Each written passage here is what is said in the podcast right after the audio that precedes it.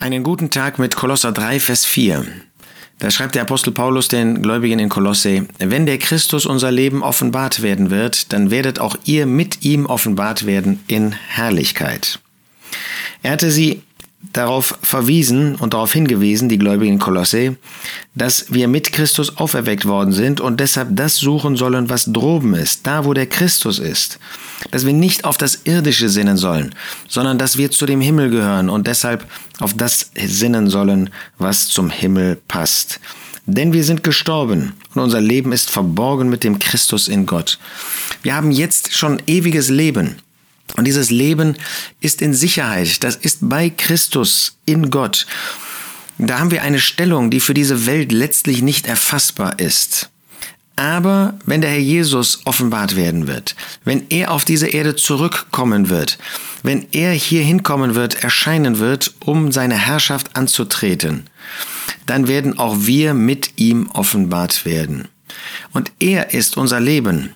Das Leben, das er besitzt, das er immer besessen hat, der ewige Sohn Gottes, dieses ewige Leben, dieses göttliche Leben hat er auch uns geschenkt. Er ist dieses Leben in sich selbst. Er ist das Leben. Und dieses Leben, das in ihm ist, dieses Leben, das er selbst ist, das hat er uns geschenkt. Und wenn er offenbart werden wird, wenn er sichtbar werden wird in dieser Welt als der Christus, als der Christus Gottes, als der, der hier auf dieser Erde das Erlösungswerk vollbracht hat und der Christus Gottes ist, der jetzt verherrlicht ist zu seiner Rechten, dann werden wir mit ihm offenbart werden. Dann wird sichtbar werden für diese Welt, dass wir wirklich zu ihm gehören dass er sich in Ewigkeit mit uns verbunden hat. Aber er möchte, dass auch heute schon etwas von diesem Leben sichtbar wird. Moralisch gesehen. Die Menschen lehnen uns ab, weil sie Christus ablehnen und weil wir zu ihm gehören.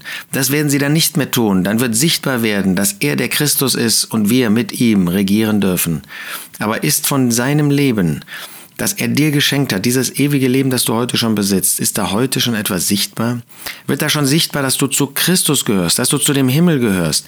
Selbst wenn unser Leben verborgen ist, wir sind auf der Erde und wir können etwas von dem sichtbar machen. Aber dann wird das in Herrlichkeit sein. Da wird es keinen Hinderungsgrund mehr für dieses Leben geben, sich zu offenbaren. Wunderbare Zukunft, die aber heute moralisch schon ihren Anfang in unserem Leben nehmen soll. Wenn der Christus unser Leben offenbart werden wird, dann werdet auch ihr mit ihm offenbart werden in Herrlichkeit.